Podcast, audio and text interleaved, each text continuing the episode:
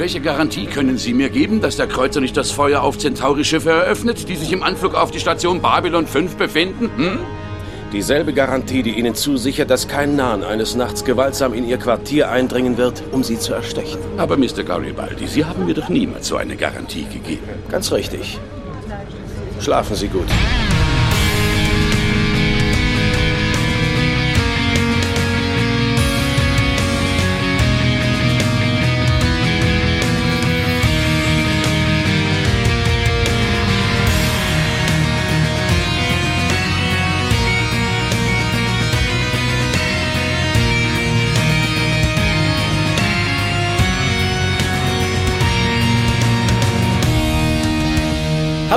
Herzlich willkommen zu einer weiteren Folge von der Graue Rat, dem deutschen Babylon 5 Podcast. Ich bin so stolz auf mich. Ich bin so stolz auf mich, dass ich das hinbekommen habe. Heute begrüße ich tatsächlich am heimischen Herz sozusagen äh, unseren Chef aus dem fernen Osten. Einen wunderschönen guten Tag, Sascha. Nu, ich freue mich hier zu sein. Einfach Wunderschön nicht. Düsseldorf. Und wir haben eine Premiere. Wir sehen uns das erste Mal, wenn wir aufnehmen. Das hatten wir, glaube ich, im Grauen Rat noch nie. Wir haben vorhin drüber. Doch, tatsächlich. Ja, aber nicht bei einer regulären so, nee. Folgebesprechung. Wir hatten nur immer Ja, so ein beim bisschen- Saufen. Ja. Auch hier in diesen heiligen Hallen äh, des Hucasts war ich mal zu Gast und da hatten wir eine Behind, nee, nee, Behind the Scenes nicht, aber eine Ein Hausmeister. Hausmeisterei. Stimmt, stimmt. Ich erinnere mich dunkel. Ja, aber das ist tatsächlich die erste Besprechung, bei der wir uns grimassisch Hinweise auf unser Verhalten geben können. Genau. Ihr habt es nicht gesehen und damit müsst ihr heute einfach mal äh, leben. Kopfkino. Ach ja, äh, und wir besprechen etwas sehr Schönes, wo sich das Kopfkino auch sehr anbietet, wenn man abschweifen möchte. Nämlich die Folge 18 der dritten Staffel, zu Englisch Walkabout, zu Deutsch die Schlacht der Telepathen. Finde ich schon grenzwertig und aus irgendeinem Grund sagt der Lurkes Guide, sie würde auch zusätzlich noch heißen Bart in der Menge. Ja. Nähere Details in den Kommentaren oder unter JMS spricht. Genau, und nichts. Und da steht nichts. Vor allem unter JMS spricht, ich glaube, es ist tatsächlich unter äh, siehe Kommentare, unter JMS spricht wäre noch lustiger. Ich sage im Deutschen müsste die Folge eigentlich heißen Bart in der Menge. Ich finde es ganz interessant, dass der Schwerpunkt im Englischen auf der anderen Sockelsäule liegt als im Deutschen. Also Ja. es gibt ja diese zwei Handlungsstränge, nämlich um Franklin mit dem Walkabout und um die Telepathen. Und äh, die Deutschen Ja. finden offensichtlich den Telepathenhandlungsstrang interessanter, zumindest Herr Erdmann. Ja, es klingt zumindest aufregend, ich, die Schlacht der Telepathen. Ne? Ja. Und ich glaube, du kannst Walkabout auch schlecht übersetzen ins Deutsch, oder? Franklin lungert rum. ich wollte gerade sagen, das Rumgerenne. Rumgerannt. Du hättest dich auf die dritte, äh, auf die dritte Standsäule dieser Folge irgendwie stürzen können. Der lila Kosch oder sowas. Ja, Kosch ist back. Ja, ist zu englisch. Kosch durch zwei gleich Fragezeichen. Ist Kosch noch Kosch, wenn er lila ist? da, da, da. Ja, aber wir greifen voraus. Ich möchte kurz einstreuen, das Drehbuch stammt natürlich von vom Chef persönlich. JMS hat's geschrieben. Regie führte Kevin Kremen. Oder Kremen. Krümmer. Kremen. Äh, Erstausstrahlung in den USA war der 30. September äh, 96. Äh, wir in Deutschland hatten die Freude am 26. Januar 1997. Was ich erstaunlich finde, weil äh, bei War Without End war noch anderthalb Jahre Zeitversatz zwischen Deutschland und England Ja, oder USA. Und jetzt sind wir relativ äh, zeitig wieder äh, auf. wahrscheinlich haben sie gedacht, oh Gott, das hat so viele Leute überfordert, die brauchen, müssen es erstmal sacken lassen. die Deutschen sind nicht so mit Zeitreisen. Aber die Pause hat dem äh, D5-Rating ganz gut getan. Die haben nämlich mal eine fette 8 rausgehauen. Ich bin der Meinung wahrscheinlich allein ob der Freude, dass Babylon 5 wieder läuft. Aber auch die Amerikaner haben irgendwie ganz gut draufgehauen mit der 7,85. Einer der wenigen Momente, wo tatsächlich die Deutschen, die ja normalerweise etwas kritischer sind als die Amerikaner, eine höhere Wertung raushauen. Kann natürlich auch irgendwie am deutschen Titel liegen. Ne? Jawohl, Schlacht! Das können wir, Krieg! ja, und wir haben schon ein bisschen angedeutet, worum es geht. Magst du das vielleicht kurz paraphrasieren? Wir könnten ja mal ein lustiges Spiel spielen. Kannst du jeden der drei Handlungsstränge in zwei Sätzen wiedergeben? Oh wei. Oder sagen wir drei im Sinne der ähm, Minbari. Sheridan will testen, ob die Schatten tatsächlich anfällig gegen Telepathen sind, Komma. Und, und, und, und. lädt sich Lüther auf sein Schiff, Komma. Selbige legt ein Schattenschiff lahm und äh, das kann zerstört werden. Punkt. ähm, als weitere Schattenschiffe auftauchen, äh, Ist sie zu schwach? ist sie zu schwach und andere Völker eilen ihnen zur Hilfe. Punkt. Punkt. Theorie bestätigt. Punkt. Punkt. Das ist sehr, sehr schön. Dann versuche ich das beim nächsten Mal, äh, mit, vielleicht mit drei kürzeren Sätzen. Franklin ist ein langweiliger Charakter. Punkt. Und muss sich selbst finden. Punkt. findet aber eine kranke Liebe. Punkt. Trifft es. Ja, ich glaube, mehr ist es nicht. Viel Gesang, Ausrufezeichen. und Pornodialoge. Und Pornodialog und, und ja, Sex. Und äh, ja, der, der letzte Punkt, da, da möchte ich mich auch versuchen. Kosch ist tot, es lebe Kosch, es lebe Lila. ja. Punkt. Ja. Für die Leute, die die Folge noch nicht gesehen haben, ihr mögt jetzt vielleicht ein bisschen verwirrt sein, aber glaubt mir, es, es, es trifft ganz gut, worum es in dieser Folge geht. Mehr passiert nicht. Und eigentlich wäre das die perfekte Gelegenheit äh, gewesen, um Tim die Folge besprechen zu lassen. Unser Oh ja. großer Dr. Franklin-Liebhaber. Aber ja, ich, ich glaube tatsächlich, dann wäre die Besprechung noch viel kürzer ausgefallen. Ja. So ein Scheiß, so ein Arsch, so ein Scheiß. Die Verbindung nach Köln ist abgebrochen. Tim, hallo? Ich habe kein Internet mehr für die nächsten Klick. Ich habe Ja. tatsächlich auch beim, beim Rewatch äh, tatsächlich auch die ganzen Gesangseinlagen übersprungen. Schon beim letzten Mal, als ich die Folge geguckt habe. Was, Was? irgendwann Anfang der 2000er gewesen sein Dieses. Stück Kunst hast du einfach übersprungen. Ich muss tatsächlich sagen, ich habe es jetzt nach Jahren das erstmal wieder gesehen und ich fand es so im ersten Moment, also wir sind ein bisschen außerhalb der Chronologie und kehren gleich an den Anfang der Folge zurück, aber man muss vielleicht wissen, dass JMS textlich und irgendjemand, den man auch kennt, dessen Namen ich aber gerade nicht mehr weiß, äh, musikalisch für zwei Musikstücke innerhalb dieser Folge verantwortlich sind, die in einem kleinen Porno-Jazz-Schuppen äh, getrellert werden, den Franklin besucht. Ja, ich fand es tatsächlich so die ersten 30 Sekunden dachte ich, ach cool, ein eigenes Lied dafür. Ach, ist doch gar nicht so schlecht, cool. Und dann lief es weiter und weiter. Nach zwei Minuten dachte ich, ach ja, so langsam könnten sie mal. Und dann lief es immer noch weiter und weiter. Und die zweite Einlage habe ich tatsächlich auch übersprungen. Weil das ist, da, da suhlt sich, glaube ich, der Autor ein bisschen zu sehr drin, dass er es geil findet, dass ein Song von ihm äh, veröffentlicht wird. JMS hat ja für seine vorherigen Serien auch schon mal Musikstücke geschrieben. Und er hatte erst gedacht, naja, dann lasse ich halt Christopher Franke die, die Musik machen, aber dann ist ihm eingefallen, Moment mal, ich habe da schon mal Songs geschrieben. Das kann ich. Das kann ich selber. Kriege noch ein bisschen mehr Geld. Und hat äh, nach eigenen Aussagen pro Song eine Stunde gebraucht, um ihn zu schreiben. Ja, das ist ungefähr das Gefühl, wenn man ihn hört, wie lange er dauert. Also es ist fast Realzeit, wie er dann. Und dann hat er das Ganze äh, Christopher Franke gegeben, hat gesagt, hier mach mal Musik dazu. Weil das kann er wohl nicht so richtig gut. Und seine Aussage ist, Chris read them, thought they were just fine. Just fine, ja, genau Ja. so ist es. Na, ist das nicht super? Ja, ist okay. Ich glaube, Passt. wenn der, wenn der Chef kommt, den Auftraggeber, und sagt, hier, komm, ich habe Texte geschrieben, hier. Das für die beiden Lieder, die ne? beiden Das- Lieder. Ich, ich habe ja früher selber mal geschrieben. Ich dachte, ich kann das auch selber machen. Ist das nicht super? Tja, Ja, die sind ist okay. okay. Supi, da, da kann ich was draus machen. Das wäre ein bisschen, als wären die Chefs von Warner damals gekommen. Guck mal hier, James, ich habe eine Folge geschrieben für Babylon 5, ist die nicht super? Ja, ist okay. Kann man was draus machen. Also ich, ich, ich, denke, Begeisterung klingt anders. Ja. Das erinnert mich ein bisschen, um mal ein wenig über den Tellerrand zu schauen, ein bisschen an die Situation in Supernatural vor kurzem, ähm, weil die sollten ja einen Spin-off kriegen. The Wayward Sisters. Ist halt so eine Frauentruppe, die irgendwie in, in, in der letzten Staffel und davor irgendwie zusammengeführt wurde und so. Und der Chef des Studios guckte sich den Piloten an, der natürlich bisher noch unveröffentlicht ist, und sagte, ja, ist ganz nett. Oh.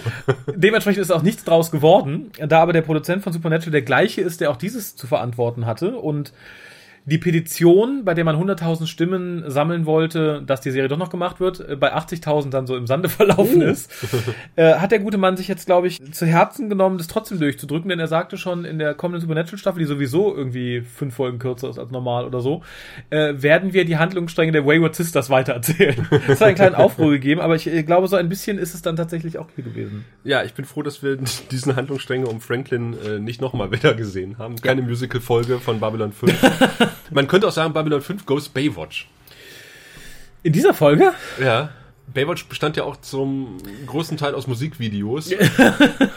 Franklin hätte noch mehr in Boxershorts über die Station laufen sollen, als er es ohnehin schon gemacht Ja, man hätte die Lieder einfach zwischen die Sex- und Pornoszenen mischen sollen. Ich glaube, dann wäre es stilistisch auch angenehmer gewesen. Was ich aber absolut geil fand bei den Liedern, wenn wir einmal dabei sind, äh, sind die futuristischen Instrumente. Äh, ja.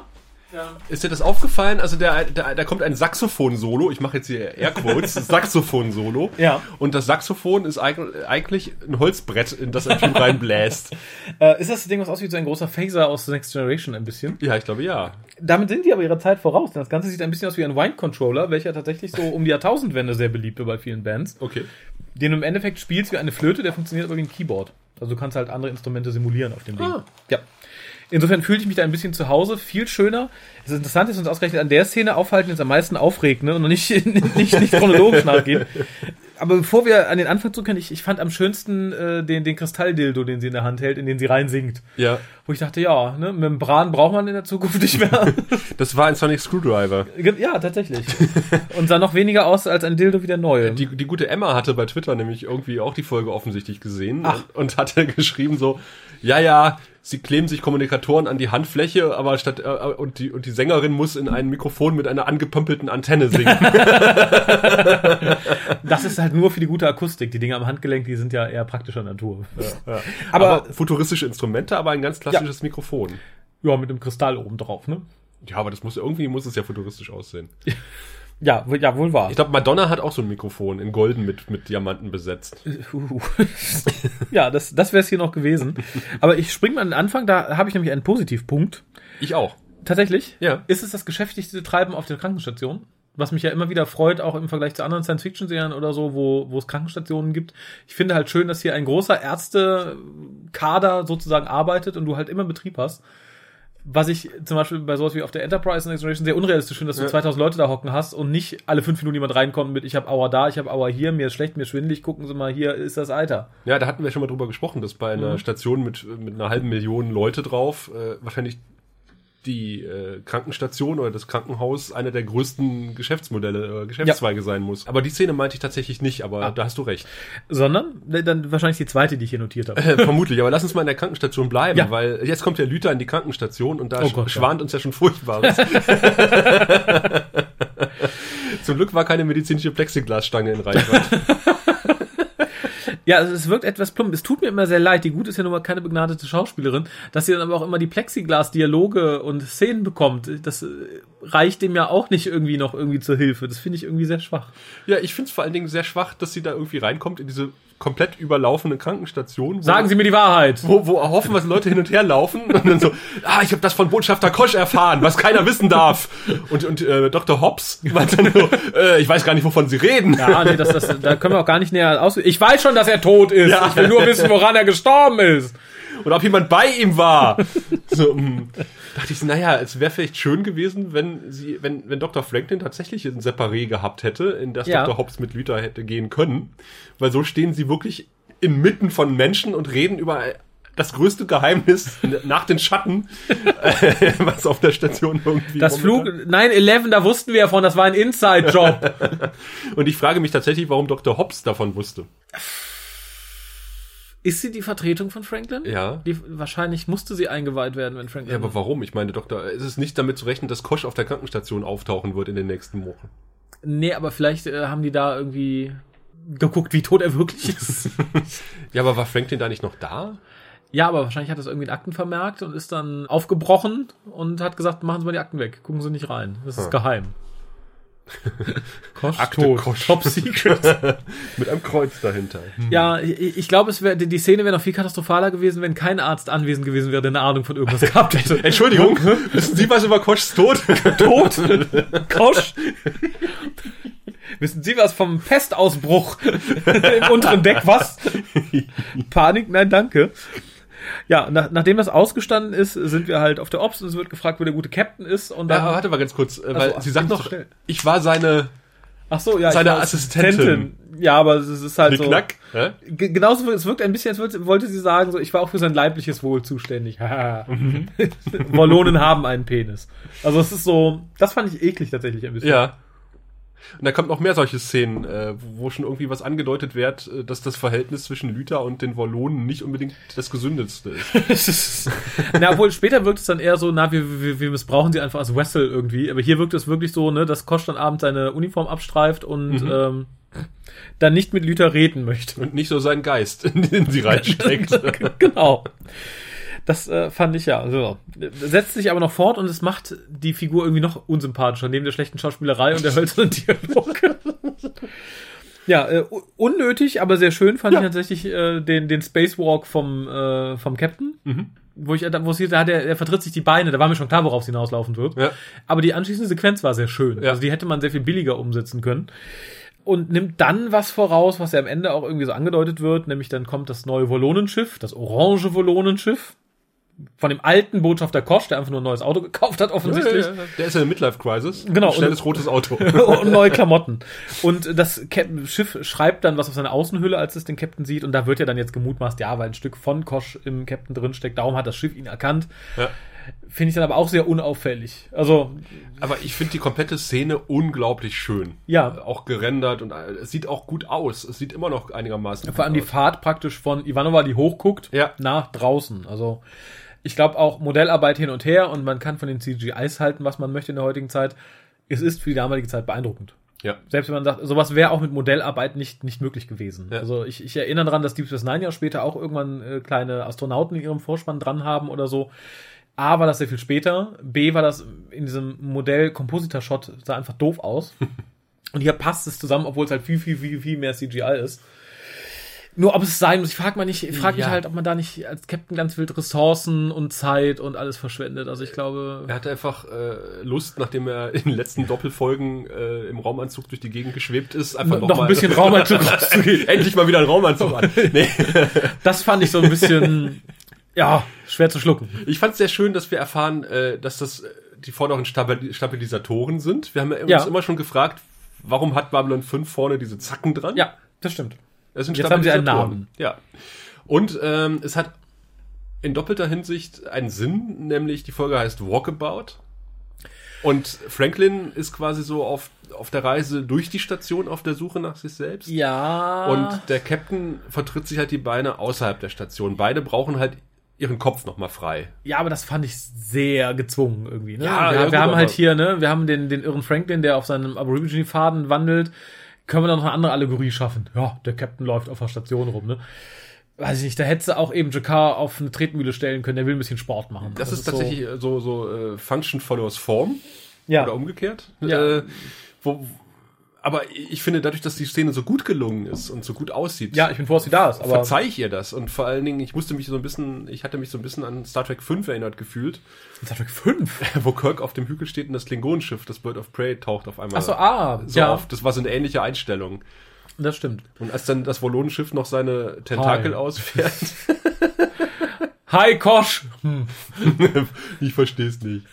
Was? Da gab, entbrannte ja auch eine große Diskussion auch in den Kommentaren. Was steht denn auf diesem Wallonenschiff? Also für mich steht da ganz eindeutig Hello drauf.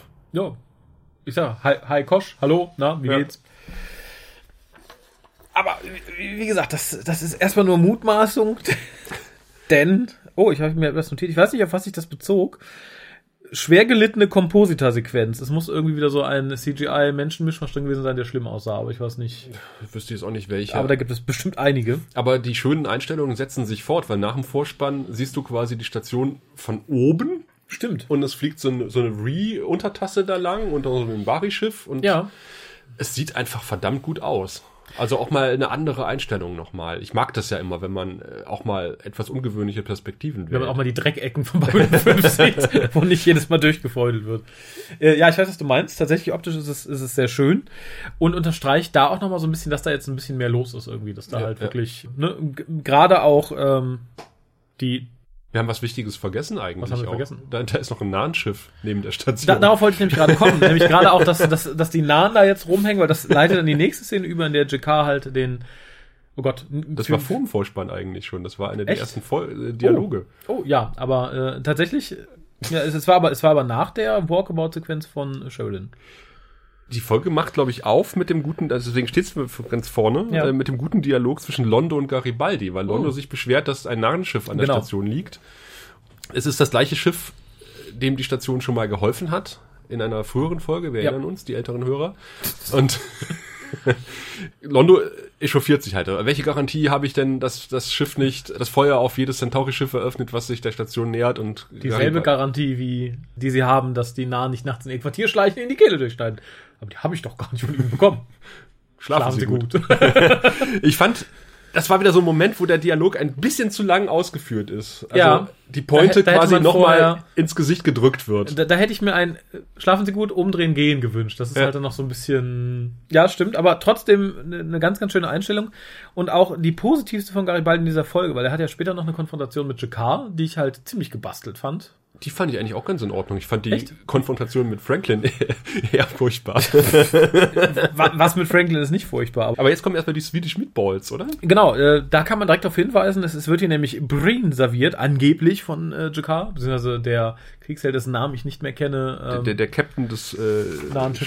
Schiffes. Genau, Nakal. der glaube ich schon mal irgendwo auftaucht. Robin Sachs spielt denjenigen. Der hat also, wie gesagt, seine Rolle wieder aufgenommen, als Genau. das Schiff schon mal da war. Er spielt aber auch diverse Centauri Ach. aus dem Grauen Rat, hat er schon mal gespielt. Und wir äh, kennen ihn vielleicht aus Torchwood Miracle Day, hat er mitgespielt. ja, mir kam die Stimme so bekannt vor. Und er hat den äh, Bösewicht in Galaxy Quest gespielt. ah, ja, natürlich. Und Ethan Rayne in Buffy. Da erkannte ich ihn toll.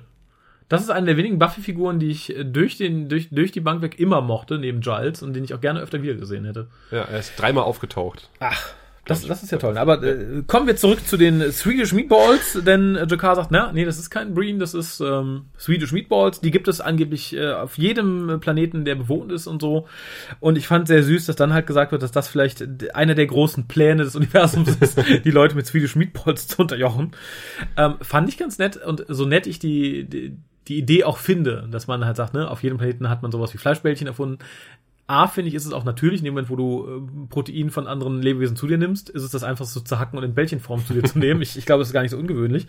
Ich glaube das mit dem Geschmack aber nicht, weil ich äh, glaube schon, dass du äh, Swedish Meatballs gemacht aus Kühen durchaus äh, von Breen unterscheiden kannst, was vermutlich aus Floplops gemacht worden ist, die vermutlich ganz anders schmecken.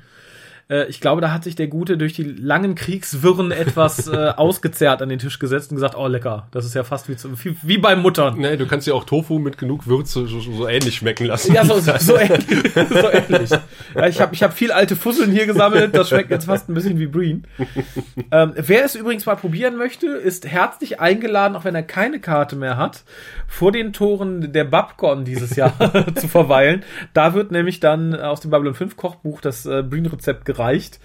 Äh, und wenn ihr draußen lang genug schreit, bringen wir euch welche raus. Wenn dann die Besucher der Babcon vor Glückseligkeit strahlend das Planetarium in Ergrad verlassen, Genau. Können wir den Rest, können wir euch die Reste hinwerfen? ja, da freue ich mich drauf. Es gibt auch, gibt's auch Non-Meatballs, haben wir gesagt. Ja, ne? es ja, gibt, genau. äh, oh Gott, hier von, äh, von den, oh Gott, ich, ich, ich den Namen. Ich komme nicht mehr auf den Namen von, von den glatzköpfigen Aliens. Minbari. Ja, das ist Flarren. das, natürlich, Flarren. Es gibt ein Mim- Mimbari-Rezept, das ist halt Ah. Tofu und Erbsen basierend oder so. Wir haben es noch nicht vorgekocht, wir müssen es noch probieren. Ähm, es ist unter Umständen fast so gut wie die Swedish Meatballs. unter Umständen ist es aber auch so, wie es klingt. Ich bin mal sehr, sehr, sehr gespannt. Ich auch. Außerdem gibt es ja auch, ähm, das hat jetzt wenig mit der Folge zu tun, aber es gibt ja auch Quiches und Suppen, insofern ist da, glaube ich, für jeden gesorgt. Und auch mehr für euch, die ihr da draußen wartet, dass die Reste gereicht werden, ist vielleicht noch ein bisschen was da. Ja, aber zurück zum Gespräch. Äh, Nachdem wir uns von den Fleischbällchen abwenden, geht es halt so ein bisschen drum, dass der gute Kriegsheld weiter Krieg machen möchte, aber Jakar möchte sich halt erstmal um Babylon 5 kümmern, weil er sagte, nö, die haben für uns was getan, jetzt tun wir was für die. Und solange die sicher sind, haben wir auch immer noch einen sicheren Bezugspunkt. Und wir erfahren so nebenbei, dass halt so ungefähr zehn Schiffe der Nahen den Krieg überlebt haben Ja. und äh, die mittlerweile so eine Flotte wieder aufbauen und heiß drauf sind, zurückzuschlagen. Genau. Und wie gesagt, äh, Jakar sagt erstmal, nö, Jo. immer mit der Ruhe. Finde ich ab hier schon sehr vernünftig.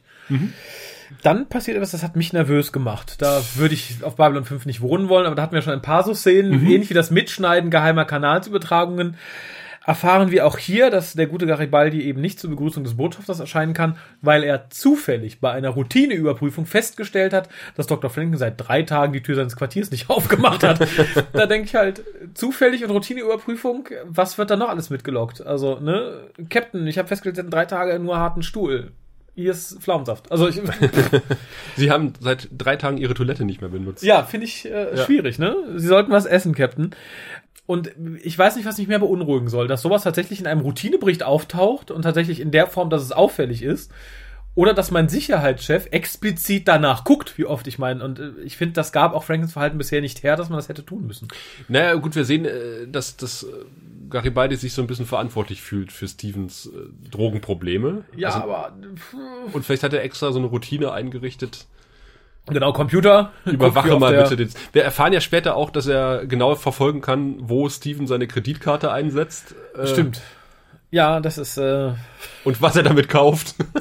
Ohoho. und kratzt die neue Unterwäsche. Ja, finde find ich, wie gesagt, ein bisschen bedenklich, dass das Ja. offensichtlich doch, selbst wenn es der Sicherheitschef ist und vor allem, es wird ja explizit gesagt, bei einer normalen Überprüfung hat er festgestellt, dass. Lass uns nicht das anders formulieren, selbst wenn es der Sicherheitschef ist. Gerade weil es der Sicherheitschef ist. Ja, wie gesagt, finde find ich schwierig, aber ähm, nur weil es in der heutigen Zeit etwas unauffälliger gehandhabt wird, heißt ja nicht, dass es nicht genauso ist. Wer weiß, ob der BND nicht weiß, wie oft ich vor der Tür war in den letzten paar Monaten. Dann kommt es hin, die ich eigentlich total mag, aber auch total blödsinnig finde, und das ist das Erscheinen des neuen Koschs. Ich habe lange gebraucht zu akzeptieren, dass es nicht Kosch ist. Ich dachte damals als Gelegenheitsgucker tatsächlich, ach guck, der hat sich umgezogen, das ist ja nett. Ach, Wie gesagt, Gelegenheitsgucker heißt zwei Ach ja, Folgen pro Staffel ja, mal ja. mitgeguckt. Ursprünglich, nicht als ich die DVDs durchgeguckt habe. Aber es wird hier natürlich auch entsprechend versucht, eine, eine Narrative zu bilden aller Hallo, ich bin der Neue. Nennt mich in der Öffentlichkeit Kosch, weil wir sagen, allen Kosch ist nicht tot. Das finde ich rein taktisch unklug, dann zu sagen, naja, dann schicken wir einen an, in, in Ja. einem lila Anzug dahin, der ganz anders aussieht, mit einem neuen Schiff. Wenn mein Plan wäre, so zu tun, als wäre Kosch nicht tot, was hätte ich meinen neuen Ambassador gezwungen, die Klamotten von Kosch anzuziehen? Ähm, das war scheinbar hier nicht nötig. Ich weiß nicht. Es wird an dem Anzug ja noch ein bisschen rumgeschraubt. Der wird ja für die nächste Staffel noch ein bisschen aufgehübscht und noch ein bisschen abgerundet. Ich finde tatsächlich, so gar nicht das Lila auch mag und diese erhöhten Schulterspikes und so. Ich finde, der Helm selber sieht ein bisschen billiger aus, was aber wohl produktionstechnische Gründe hatte. okay. Ich habe ja die Walnussschalen beim alten Kosch immer sehr gemocht auf deinen Schultern. Ach, die so ein bisschen muschelig aussahen. Ja, ne? ja ähm, wie gesagt, ich, ich verstehe halt nicht und auch Ja, es wurde ja auch von JMS. wir lachen schon. gerettkonnt. Weil er sagte, ja, wir sind alle Kosch. Und da Genau. entbrannte auch eine große Diskussion und, und JMS hat gesagt, das ist so. Wie Ja, das vor allem sagte JMS, ja, das ist jetzt nicht, das ist natürlich nicht Kosch, das ist Ulrich. Ulkesh. ist. Ja, Ulkesh, der heißt ne? ja irgendwie noch, genau. Wir nennen ihn immer Ulrich. Übrigens. Genau. Ja, und ihr jetzt bald auch. Ähm, und ich, ich finde es halt, es wirkt hier in der Folge tatsächlich so, als hätte man erst vorgehabt zu sagen, ja, das ist halt, ne, die, die Wollonen sind alle eins, das ist ein Ja. bisschen wie die Borg.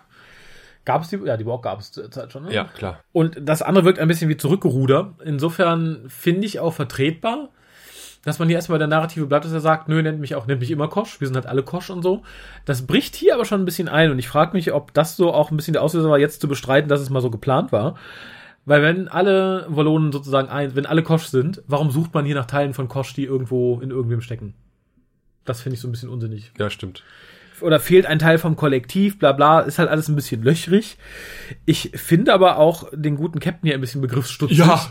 der dann halt fragt, oh ja, ja, wir nennen dich draußen immer Kosch, wie nennen wir dich denn privat? Kosch. Nee, nee, ja, Ja, draus, ja, ja. draus, hihi.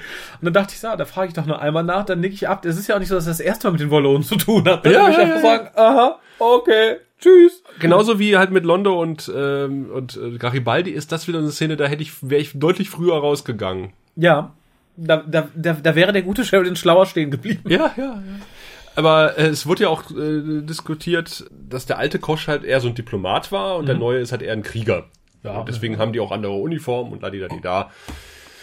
Aber ich finde es auch taktisch unklug. Also der Das hat ist ein das anderes. Schiff und der hat ein anderes Aussehen äh, und dann will man Leuten weiß machen, das ist der gleiche. Ja, und vor allem, selbst wenn kein Diplomat in grüner Kluft übrig war, dann kann man doch einfach mal von einem Krieger verlangen, andere Klamotten anzuziehen. Das finde ich so. Zieh grün an. Nein.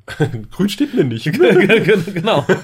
Lila ist das neue Grün. Das ist dann so. Ja, das kam letzt wieder auf. Übrigens, äh, da haben wir gestern äh, beim, beim Bierchen drüber gesprochen, dass ja auch, äh, es ist ja einer der meiner liebsten, liebsten Hass-Memes äh, in Babylon 5, Ach so, Babylon oh ja, 5 oh ja, Bezug oh ja, ist oh ja ja, dieses ja. blöde Green versus Purple.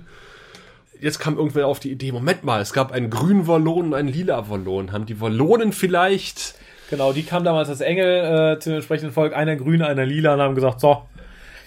Da könnte man aber tatsächlich eine, eine sehr niedliche Silmarillion-ähnliche Origin-Geschichte zu schreiben, glaube ich. Aber Das, JMS hat schon gesagt nein.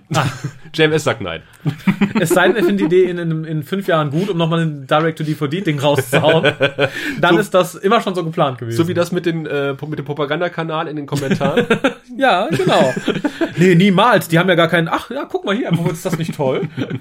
Irgendwer schrieb in den Kommentaren nämlich so, äh, oder im Usenet damals, warum macht Babylon 5 eigentlich keinen eigenen Sender auf? Und dann hat er gesagt, ja, es geht da gar nicht, die Ressourcen und die haben keine Zeit, einen, einen eigenen Alle Propagandakanal. Reporter sind tot, alle Genau. Kameras kaputt.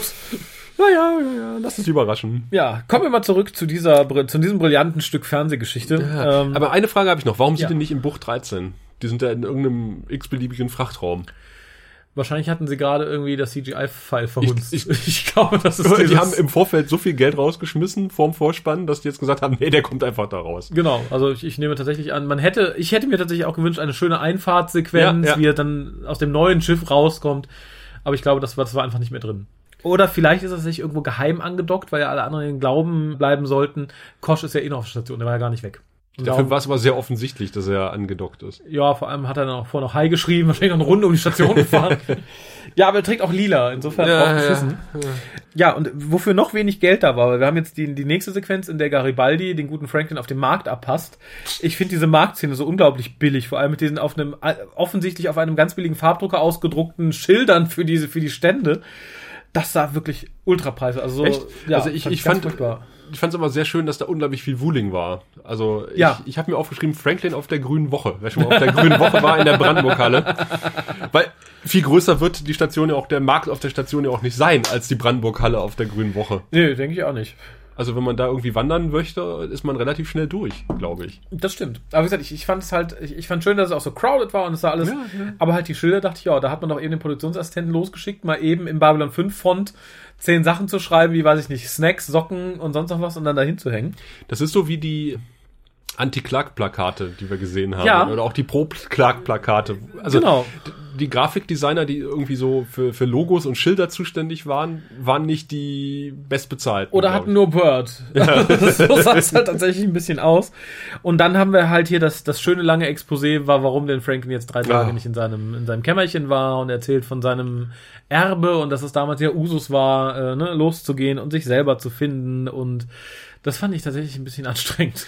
Ähm, ich fand es damals, als ich das erste Mal gesehen habe, recht faszinierend, weil das war so meine erste Begegnung mit diesem Walkabout-Gedöns, was ich dann später öfter mal so mitbekommen habe. Es gibt zum Beispiel auch eine, bei Spaced gibt es das auch, dass eine der Mitbewohnerinnen irgendwie so ein Walkabout macht. Ach, okay. Spaced ja auch die Folge, aus der die Zeile kommt, Babylon 5 ist äh, ein großer Haufen Scheiße. Wo Simon Peck aus dem Comicladen geschmissen werden. Also sein Charakter, den er, spielen, den er spielt, äh, äh, will halt möglichst schnell aus dem Comicladen geschmissen werden. Und äh, dann ruft er den Besitzer zu, hey, Babylon 5 ist ein großer Haufen Scheiße. Raus! Sehr, sehr cool. Ich, ich, da habe ich leider immer nur am Rande verfolgt, wenn es mal im britischen Fernsehen lief. Aber ja, ich, ich finde tatsächlich aber das Konzept in, in Science Fiction übertragen, vor allem so in eine hochtechnisierte Raumstation, ein bisschen redundant. So groß kann Babylon 5 Ja, nicht ja, sein. das- Also ich finde es sinnvoll, wenn du von deinem Stamm dich lossagst, um für ein paar Monate allein durch die Wildnis zu ziehen und giftige Bären zu fressen und dann irgendwie im Fieberwahn irgendwie zu einer Erkenntnis zu kommen. Man bastelt es ja in zukünftigen Folgen auch ein bisschen so hin, dass das alles passt, aber ich finde es tatsächlich, äh, es, es verlangt mir viel ab, dieses Konzept auf eine Raumstation übertragen äh, zu glauben. Ja, ich glaube, der Dr. Franklin macht es sich da auch ein bisschen einfach, aber das kriegt er, Ja. glaube ich, in einer der kommenden Folgen um die Ohren gehauen. Ja, das ist ganz richtig. Und ich finde auch, dass Garibaldi nicht los, loslacht, ein bisschen schwierig. Weil ich glaube, dass er das Konzept einfach so schluckt, zumindest offensichtlich. Ja, auch schwer zu glauben. Aber ich finde, wie gesagt, in dieser Folge verhalten sich einige Charaktere so ein bisschen grenzwertig, wo ich Ja, sagen ja. würde, na, ist, ist da nicht. Und geht mir halt da auch so. fand auch den Dialog zwischen Susan und, und Sheridan, bevor sie den Botschafter treffen. Wo ist denn eigentlich Garibaldi? Ja, der macht sich auf der Suche, äh, auf die Suche nach Dr. Franklin, Exposé, den wir ja schon lange nicht mehr gesehen haben, weil er hat ja seinen Job gekündigt und Genau. ist jetzt auf, auf, äh, auf Walkabout. Und der hat jetzt festgestellt, dass er drei Tage nicht da war. Da Ja. guckt er jetzt nach. Ähm, und da- das geht tatsächlich noch ein bisschen weiter. Ein bisschen, ähm, ja. Ja, nach der, nach der, nach der, nach der Franklin-Erklärbär-Phase haben wir dann halt den, den guten Ulrich, der in seinem, in der in Kostquartier steht, nur in Röntgenstrahlen halt sieht, oh, guck, da waren halt Schatten. Bevor die gute Jüter dann äh, die, die Szene betritt. Und dann wird halt noch mal noch, noch ein bisschen Exposé betrieben, Ja. indem er sie halt quasi wirkt. Sagt, Entschuldigung, ich war nicht dabei. Ich habe keinen Teil von Ihnen in mir. Er war ganz allein. Da dachte ich, mhm, mhm, okay, darauf läuft's hinaus. Ich fragte mich ein bisschen, ob man hier die Spock-Nummer gehen möchte, indem man dann sagt, oh ja, der hat einfach seine Gedanken übertragen, ne, den pumpen wir dann zurück in Ulrichs lila Anzug und dann haben wir Kosch wieder. Äh, Noch ein Punkt, dass Kosch halt jetzt auch ganz anders klingt, ne? Ja. Es ist, aber nur in Deutsch. äh, Im Englischen ist er gleich geblieben? Nein. Nee, ich hab's auf Englisch geguckt. ist der gleiche Sprecher. Ja, aber er klingt viel höher. Er ist Ah. nicht mehr. Aber ich muss jedes Mal bei dieser Szene laut lossingen, Shadows on the Wall. Wenn ich das sehe. Und auch da entbrannte irgendwie eine große Diskussion. Was soll das denn sein, diese, dieses Bild? Das ist ja ganz eindeutig. Das sind zwei Schatten, die Und- von einem Menschen begleitet werden. Was gibt's denn da zu deuteln? Ja, ich, ich glaube, viele haben auch nicht verstanden, warum und wie er das denn sieht, weil in den Kommentaren stand, stand auch, dass einige sagten, warum hat Garibaldi das denn nicht gesehen? Weil es Garibaldi Ja, ist. ich wollte gerade sagen, weil Garibaldi nicht so ungewöhnlich. Aber das ist halt tatsächlich irgendwie nur durch sein spezielles Gucken irgendwie äh, sichtbar gemacht wird. Ich finde das Konzept auch nicht schlecht, dessen hat sich ja auch irgendwie Iron Man 3 bedient. Da hast du auch diese komischen explodierenden Leute und die halt auch, die Leute, die zu nah dran standen, hinterlassen auch so Schatten an den Wänden, Ah. bevor sie explodiert sind. Insofern hat mir das ganz gut Ja, gefallen. fand ich auch schön. Ich fand das Bild auch schön. Ja, aber halt, wie gesagt, das, das nachfolgende Exposé von wegen, nein, dass sie sich nicht einfach der Kamera zugewandt sagt, liebe Zuschauer, ihr Ja. müsst wissen, ich hätte einen Teil von Kosch in mir tragen können, dieses Teil sucht Ulrich jetzt, denn äh, offensichtlich war nicht komplett, als er gestorben ist, bla bla bla. Das wäre so der, der Halbschritt in gewesen, der noch gefehlt hätte zum endgültigen wir, wir müssen Exposé. noch mal ganz kurz einwerfen, äh, warum wir den Ulrich nennen. Er wird nämlich später Ulkesh genannt. Genau. Und äh, der Ursprungskosch heißt Kosch Naranek. Narraneck. Und äh, es geht aber nahtlos weiter, weil jetzt ist ja Lüther bei Sheridan im Büro, Mhm. weil der möchte sie ja als äh, Schattenbremse einspannen. Schattenbremse, sehr schön. Da geht's auch nochmal erstmal eine kleine Debatte um den neuen Kosch, um Ulrich. Und Ja. äh, Lüther sagt, ich zitiere hier mal, es fällt ihm schwer, Fehler zu verzeihen. Und ihr Gesichtsausdruck dabei ist schon irgendwie, spricht schon Bände. Also man, man Er sieht hat schon. Ja, also äh, ich glaube, so richtig wohl fühlt sie sich nicht mit dem neuen Botschafter. Das kriegt aber Nee. auch Sheridan mit und sagt, also so, sollten sie Probleme haben mit ihm, Kommen Sie zu mir. kommen sie zu mir. Und dann hören wir Kosch, also Narreneck sagen, Mhm. haben sie Probleme. Ja. Und dann äh, sagt Luther, hä, was? Und dann sagt Sheridan in seiner normalen Stimme, haben sie Probleme mit dem ja. Botschafter. Das ist schon der dezente Hinweis. ja, ja, ja. Der ganze, ja, theoretisch so in der, in der Retrospektive hätte sie eben schon klar sein sollen, dass das Schiff ihn begrüßt hat. Ja. Weil man, glaube ich, nicht denkt, dass Ulrich einfach mal den Commander so nett begrüßt. So, liebes Schiff, der ist nett, der Mann da draußen begrüßt ihn mal freundlich. Ähm, aber auch, auch hier wieder ein ganz Stück übles Exposé, was meines Erachtens auch einfach mal viel zu schnell in einer Folge abgefrühstückt wurde. Ich finde, das hätte man durchaus Halbstaffel-Arc ziehen können. Ja, ja. Äh, geht hier tatsächlich ein bisschen schnell, aber dann haben wir den beruhigenden Schwenk Ah, in eine Jazzkneipe auf Babylon 5. Und ja, hier haben wir dann halt das erste gefühlt zweieinhalbstündige Stück, was JMS für diese Folge geschrieben hat. Und eigentlich fand ich es, wie gesagt, sehr stimmungsvoll. Die erste Minute. Die zweite war dann schon so ein bisschen, ach, ich langweile mich. Die dritte war, oh mein Gott, warum hört das denn nicht auf? ja, und es passiert auch nichts. Nee, es passiert tatsächlich nichts. Äh, und man merkt tatsächlich, also wahrscheinlich hat sich während dieser Aufnahmen der gute JMS in ein Separé zurückgezogen, einfach sich einen runtergeholt. Äh. Das merkt man während dieser Szene. Ich wette, alle anderen haben gesagt, da können wir das hier nicht kürzen, sollen wir nicht hier ne, eine Minute singen, sagen so, nein, das wird komplett gespielt. und das merkt man leider auch, zumal ich auch Franklin seine Begeisterung da nicht abnehme, weil genau ab just diesem Moment hast du halt diese absolute Porno-Atmosphäre. Also, Naja, Franklin war schon immer so ein Schürzenjäger und er hat einfach dann diese Frau entdeckt und äh, Ja, nicht nur genau das ist JMS geht eine ab, wenn er die Musik hört, und, sondern Franklin Genau. geht auch eine ab, wenn er die Sängerin sieht. Ja, aber äh, ich, ich finde es halt so unangenehm, weil wir alle wissen, naja, Franklin will die Alte einfach nur flachlegen. Uns soll aber so ein bisschen auch verkauft werden. Er findet die Musik auch ganz toll. Er ist ein Liebhaber der schönen Künste, wo du genau weißt, es ist keine Kunst, was da gerade abläuft. Und wie gesagt, ich hätte mir tatsächlich als Dialog, nachdem die Musik dann endlich aufhört, hätte ich mir tatsächlich gewünscht, dass Franklin als erstes sagt, warum liegt denn hier Stroh? Das, das wäre tatsächlich für mich das gewesen, was am Anschluss hätte kommen müssen. Aber es weil kommt ja nichts, nichts. anderes ist. Nö, es passiert erstmal nichts. Irgendwann. nein, er sofort wieder in den Kriegsrat. Genau. Es kommt einfach nur ein unmotiviertes, eine unmotivierte Gesangseinlage. Mhm. Babylon 5 Goes Baywatch. Und, Genau. äh, und dann sind wir wieder im Kriegsrat. Ja, das, das ist halt genug, ne? Du musst da den Subtext lesen. Franklin ist so fasziniert von dieser wunderschönen Frau und dieser bezurzten Musik. Äh, Ich war sehr glücklich über den Schnitt zum Kriegsrat, Ja. muss ich sagen. Äh, Den mag ich eh, weil ich mag das Set ja noch total gern. Das hatten wir auch irgendwie Mhm. beim letzten Zweiteiler schon irgendwie ausführlich gelobt. Das muss ich hier nochmal tun. Ähm, und ich fand auch tatsächlich, das ist die Szene mit der meisten Dynamik in der ganzen Folge, die ich wirklich angenehm fand, wo halt der Plan angesprochen wird, dass äh, für und wieder diskutiert wird. Ja. Ähm, und ich weiß nicht, kommt es jetzt oder erst nach dem nächsten Schnitt, wo Sheldon einfach mal lapidar überstimmt wird, was Ja, das, das Vorgehen ist- angeht. das. Das fand ich richtig, richtig gut. Das Ja. war die, die die Szene, wo ich sagen würde, ja, das ist realistisch, das ist vernünftig geschrieben und so. Und ich fand auch nett, dass er halt nicht sagen kann, nee, so wird's gemacht, so machen wir sondern dass halt Leute sagen, nö, ich finde das so besser. Wer ist dafür? Und alle, ja, ich, ich, ich, ich, ich. Und er steht dann und sagt, ja, hm, Was Ja, soll ich machen? er möchte alleine vorgehen und Dylan sagt, nö, wir schicken dir Unterstützung. Ja, äh, was im Übrigen sich im Nachhinein rausstellt, äh, hätte er sich durchgesetzt, wäre es das gewesen mit der Ja. Serie, vermutlich. Ja, ja. äh, Ich war etwas überrascht, dass Kosch, also Ulrich, da steht. Der hat übrigens nicht die Hand gehoben. In der Mangelung in der Hand. Das ist ja sein Job, ne? Also was soll er ist ja deswegen eigentlich da. Aber ich weiß nicht, ob wir, ob wir den anderen Kosch jemals in diesem Kriegsrat gesehen haben. Nee, ich glaube tatsächlich, da hast du recht. Doch, er kam irgendwann mal rein durch die andere Tür. Ja, stimmt. Also war er wohl da, aber man könnte natürlich sagen, Jetzt wenn, haben wir die Tür extra eingebaut für Verloren, jetzt Das- benutzt ihr die gefälligst auch. und wenn du nur da stehst und die Hand nicht hochhebst. aber wenn tatsächlich der gute Ulrich eher von der Kriegerkaste ähm, der Wallonen stammt, dann ist er vielleicht auch viel mehr daran interessiert und sagt so, naja, scheiß, äh, scheiß Gelaber, hier wird. Ne, ich bin auch dafür, aber ich habe keine Hand. Ich kann nicht sehen. äh, ich finde aber die Hand Handouts sehr schön. Die Sheridan und Susan Ja. da verteilen mit dem Babylon 5 Logo drauf. Äh, Geheim. schönes Briefpapier. Dafür war Geld da. Aber für einen Propagandasender reicht's nicht. Nee, Papier ist, Papier ist geduldiger. Nur die Kameras sind kaputt. Ich bin dann wieder bei Franklin tatsächlich in meinen Notizen, weil dann ist halt das Gespräch mit der guten Sängerin da. Das Gespräch. Das, das, das Pornogespräch. Ich habe mir hier groß in großen Lettern geschrieben. Ja. Boah, diese Dialoge. Ich, ich habe mir speziell was rausgesucht. Ich auch. Mal gucken, ob wir das gleiche rausgesucht haben. Ich denke schon, weil sie im Endeffekt sagt, ich habe nie einen gefunden, der einen Schwanz hatte, der groß genug für mich ist. Weil sie sagt, ich habe nie, äh, ich, ich sollte immer einen Doktor haben, ich habe aber nie einen mit dem richtigen Equipment gefunden. Das sagt sie? Das sagt sie ja. Das ist mir durchgerutscht. Ich fand das so hart, weil sie ja, meine Mutter wollte immer, dass ich irgendwie einen Arzt heirate, hihihi. Und, und sie so, ja, und? Und ich so, ja, nee, ich habe nie einen gefunden, der das richtige Equipment hatte. Ich so, so, meine Fresse. Da sprichst du dem guten Dr. Franklin aber gerade eine Latte bis zum Knie an. Das finde ich aber jetzt, äh, das fand ich, wie ich sage, das, das war Pornodialog schlechthin. Es, es fängt ja schon gut an, weil das habe ich mir aufgeschrieben. Sie scheinen auf jemanden zu warten. Jetzt nicht mehr.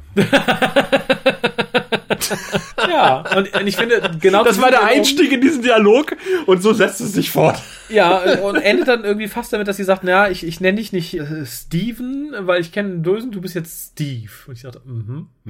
Ja, Stewie. und dann, dann blenden wir auch schon fast ab und zu Aber landen warte in mal, Kiste, ne? sie, sie sagt auch noch, ich habe gesehen, wie deine Augen mich äh, halb ausgezogen haben, wie Laseraugen in der Dunkelheit, Laserstrahlen in der Dunkelheit. Ja, es tat mir leid, ich wollte dich nicht anstarren. Nein, nein, ich hab, mir hat das gefallen. fand's gut. So, okay. Weil ich glaube, du bist der, du bist der Arzt mit dem richtigen Equipment. Wing, wing. Ist das schon die Szene, wo sie sagt, sag doch einfach, du willst die Nacht mit mir verbringen? Ich weiß nicht, ob Oder da kommt noch? Schnitt liegt oder nicht, aber es war, glaube ich, so in einem, ja, Also zum Glück schneiden wir ja dann nochmal auf die, äh, auf die White Star mit einem Computerlogbuch-Eintrag von Sheridan. Und ich dachte so, ist das das erste? Hat er, hat er schon mal jemals ein Computerlogbuch oder war es nur im Deutschen, dass er gesagt hat, Computerlogbuch? Ich habe es Nee, auf Deutsch ich glaube, geguckt. ich glaub, es war im Englischen auch. Okay. Es, ich, ich glaube, vielleicht ist es jetzt Protokoll seit einer gewissen Zeit, ich weiß es nicht. Ich, ich bin aber tatsächlich jetzt erstmal, oder vielleicht habe ich das einfach ausgelassen, bei dem Gespräch zwischen Jakar und seinem Kollegen, also seinem, dem, dem, dem, dem, dem, dem, dem Captain des Schiffes, Ach ja, das kommt noch zwischendurch, genau. was, äh, wo der praktisch sagt, nö, äh, ich Ja. sehe nicht ein, ihm zu helfen. Ich bin raus, wir wollen uns hier auf unsere Kram vorbereiten, lass die mal ziehen. Und da finde ich, und das wird später auch noch fortgesetzt, weil Garibaldi äh, erfährt halt davon, dass der ihm nicht helfen will und kommt halt später rein und macht Jakar zur Sau. Ich finde aber tatsächlich, dass Jakar mittlerweile so weit entwickelt ist, dass er eigentlich selber an diesem Punkt gesagt hätte, nein. Hm. Jakar muss nicht und schon gar nicht von Garibaldi gesagt bekommen, wie man sich als Führungsfigur verhält und was er wem schuldet. Das fand ich so ein bisschen schade. Das ja, er zieht so relativ schnell den vorbei. Schwanz ein. Viel zu schnell. Er sagt Ja. einfach, ja, nee, nee, er wollte ja, nee, der hat gesagt, er macht das nicht und Punkt. Und das ist an diesem Punkt nicht mehr Jakar, das wäre Jakar in Staffel 1 gewesen vielleicht. Ja. Hier ist es so, es, es wird natürlich irgendwie gebraucht, dass man diesen Überraschungsmoment später hat, dass das Schiff dann doch kommt. Ja, da kommen wir dann nachher nochmal drauf zu Ja, sprechen. also da gibt's äh, mehrere Punkte dann, wo ich denke, so, das hätte es auch nicht gebraucht. Nee, finde ich auch hier schwierig und das ist halt dann immer wieder quergeschnitten mit, mit weiteren Pornoszenen zwischen äh, dem Arzt und seiner, seiner Sängerin. Die immer durch ein gekacheltes Glas guckt. Das habe ich gerade, das ist halt auch so, das ist so 70er Jahre Glamour-Porn, oder? Dass dann so hast, ah ja, hier fünfmal, du spiegelst dich da drin. Da hätte noch so, so, so ein Weichzeichner übers Bild Ja. gefehlt mit so Mehr auflösenden Vaseline auf die Linse. genau. genau das. Das, Das, wäre bei, bei, bei, bei Classic Star Trek wahrscheinlich dann so Vaseline auf die Ja, Linse und leicht schräg gelegt. Sup- genau, genau das, das war dieser Glaseffekt. Und äh, das hatte JMS ja schon ins Drehbuch geschrieben und Kevin Echt? Hat ja das Drehbuch äh, rechtzeitig gelesen, bevor er angefangen hat zu drehen. Na, so ein was ein guter Regisseur halt macht. Und hat dann schon seine Jungs losgeschickt, Gläser kaufen. Und die haben 25 bis 30 Gläser äh, gekauft. um zu gucken, welches am besten aussieht. Glassorten sozusagen und haben getestet, was durch die Kamera am besten aussieht. Und er war heilfroh, dass er es vorher gemacht hat und äh, nicht erst während den Dreharbeiten. Sonst hätte man darauf verzichten müssen. Das wäre ja grauenhaft gewesen. Ganz, ganz schlimm. Und äh, postkoital äh, verlangt Oh. sie dann mehr oder weniger Drogen von Ja. ihm, wo ich dachte, ja, das ist aber, ne, ich helfe dir, egal wie, besorg mir Drogen. Ach nee, das nicht, ich bin ja Arzt. Ich helfe dir, egal wie, außer das. Das finde ich so. Ich mache alles, was du willst, mach das. Nein, alles außer das. Mach das. Na, alles außer das. Äh, nee. Dann wird's wirklich so, äh, das postkoitale Gesülze habe ich aufgeschrieben. Ja. Ähm, also sie säuft, verlangt Drogen und er sagt, sauf nicht so viel und Drogen gebe ich dir nicht. Genau.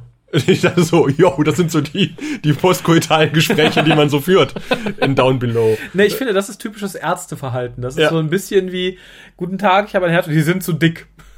Ne, ich habe Fußball, sie sind zu dick. Und das ist nicht so, hör auf zu saufen, hör auf zu saufen. Drogen gebe ich dir nicht, hör auf zu saufen.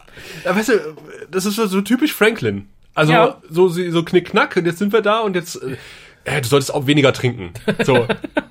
Wir kennen uns seit einer halben Stunde, wir hatten jetzt Sex und jetzt belehre ich Genau. dich ein bisschen und sage, wie Genau. du gesund lebst. Ja, So. vor allem, und, und sich dann noch aufregen, obwohl wir, da kommen wir gleich noch zu, wenn er dann hintergangen wird. Das war mir in dem Moment klar. Ich so, wenn ich eine Alte in der Bar abschleppe, die mich schon nach Drogen anhaut und nach dem Aufstehen direkt wieder anfängt zu saufen, da mache ich kein Auge mehr zu. Da gucke ich, dass mein Portemonnaie nah an mir Ja. und mich rausschmeiße. Da hast du recht. Metazin, was sie verlangt, kennen wir übrigens aus einer anderen Folge schon, die ich Ja. wieder vergessen habe. Äh, ebenso. Äh, aber da, aber da kommen wir gleich zu, als er sie dann findet. Äh, Im Moment würde ich noch mal zurückspringen. Ja, sie äh, fragt ja danach explizit nach Ja, ja, genau. Ja, aber da kommt später noch was, wo ich sage, hm, na, da ist Franklin mir als Arzt ähnlich suspekt wie Garibaldi als Sicherheitschef. ja, ich, ich wäre sonst zurück jetzt bei dem, bei dem Feldtest gegen die Schatten. Äh, warte, Garibaldi kommt ja noch mal ganz kurz zwischendurch zu GK und wäscht ihm den Kopf. Was das denn Achso, soll? ja, da, da, Äh, das sagt ja, das finde ich halt ist so eine absolut unsinnige Szene, weil JK eigentlich von sich aus vorher schon hätte äh, entsprechend handeln müssen. Aber ich, äh, auch hier wieder äh, der gute Jerry Doyle äh, als Nicht-Schauspieler Ja, spielt super in dieser Szene. ja, ja, tatsächlich. Im Gegensatz zu einer anderen Schauspielerin, Ich die wir glaube, dann sehen. ich, ich glaube, weil er tatsächlich diese Wut auch ganz gut channeln kann. Also ich glaube, das ist Jerry Doyles Geheimnis. Also ich finde das super. Also ich fand, äh, äh, GK wacht natürlich wieder in seinem Leidenhemdchen auf mit Ja. seiner geilen Brust. Das, das finde ich tatsächlich immer selber, also nicht nur, weil ich die Brust gut finde, ich finde auch irgendwie ähnlich wie bei Londo, äh, wo du halt auch in jedem Stück Stoff, was in seinem Quartier ist, siehst, wo er herkommt, finde ich das halt auch bei JK ganz toll, weil es halt irgendwie das Prop Department, das Kostüm Department, das Mask Department, weil die alle so toll zusammengearbeitet haben. Ja. Ich nehme diese Szene halt einfach so, das sieht für mich auch nicht aus wie nach Make-up, Kostüm, es sieht einfach so, ja, so ist es so. Das wirkt Ja. so realistisch. Ich finde vor allen Dingen auch toll, dass, dass Garibaldi ihm dann quasi das heilige Buch so hinknallt. Genau, ich und- hab keinen Bock mehr auf die Scheiße, wenn du dich nicht so verhältst, wie es da drin steht, kramst. Ja, und, und Chicane natürlich auch gleich wieder irgendwie äh, sein Buch segnet, nebenbei noch im Gespräch. Ich, ich meine, Chicane oder Andreas Katsulas ist natürlich auch ein super Schauspieler Ja. und ich finde die beiden, äh, so, so, so blödsinnig der Gedanke dieses Dialoges ist, liefern da trotzdem einen super ist es, Dialog ist es großartig. Ja, aber ja. wie gesagt, der Hintergedanke, ich finde, JK ist an dem Zeitpunkt so weit, dass es, dass, de, dass es das nicht nötig gewesen wäre, dass er handelt.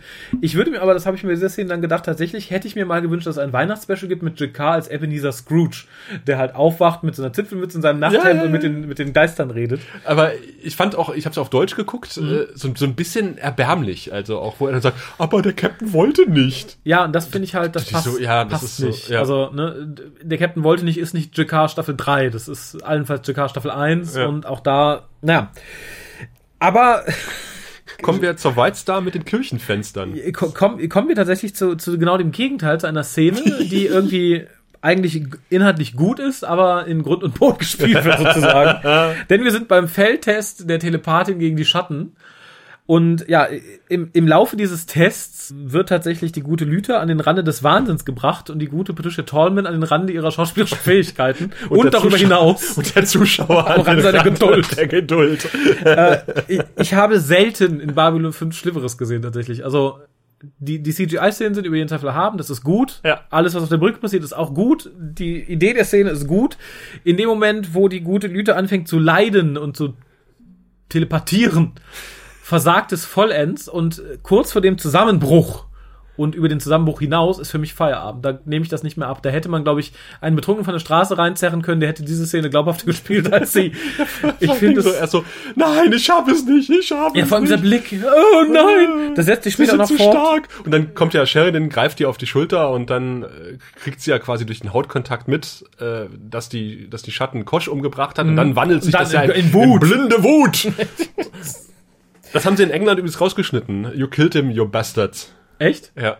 Da wird sie nur wütend guckt und dann ist ein Schnitt und sie sagt, aha. Also die, die, diesen Satz, you killed him, you bastards, haben sie rausgeschnitten. Warum ja, auch aber immer. bestimmt nicht wegen des expliziten Content, sondern wegen der schauspielerischen Fähigkeit. Ja, vermutlich. Das war den Briten nicht zuzumuten. Wenn wir das zeigen, wird nie jemand wieder Schauspieler werden. Übrigens hatte äh, gibt es da eine interessante Aussage von Kevin Krimmer, der oder Krimmen, der gesagt hatte, er wollte die Szene mit Lüther und den Schiffen anders drehen. Aha. Und Lüther ist quasi hinter seinem Rücken zu JMS gegangen und hat mit JMS abgesprochen, dass man diese Szene auch äh, anders drehen könnte. Ach, und mit sagte, mir als Center. ich, ich habe das so mit JMS abgesprochen, wir drehen das so. Das ist ja hart. Und dann sagst du als Regisseur natürlich auch nicht, äh, nee, Moment mal, ich will es aber anders haben. Nee, nee, dann okay, wenn Sondern- der Chef das sagt. Ja. Das fand ich schon, fand ich schon sehr interessant. Ja, aber war sie nicht auch mit ihm im Bett? Äh, vor dem Hintergrund, dass sie später ein offensichtlichen Verhältnis mit JMS hatte und seine Foundation geleitet hat, Ja. äh, ist das schon ganz interessant. Aber ich, ich kann es mir gut vorstellen. Wahrscheinlich war so, hör mal, äh, JMS, ich hätte da Idee, wie man so Filme noch. äh, ja, aber das erklärt vielleicht einiges. Ich glaube, ein, ein normaler Regisseur, der noch beide Augen hat, hätte das so nicht durchgehen lassen. Augen, gutes Stichwort, weil es gibt äh, Diskussionen um Lüthers Augen. Äh, sie blutet ja aus den Augen. Ach ja, genau. Und Lüther hätte gerne, das, da hat sie sich nicht durchsetzen können, sie hätte gerne gewollt, dass das Blut innen aus den Augen kommt, aber es kommt aber außen aus den Augen und sie sagt, sie ist gar nicht zufrieden damit.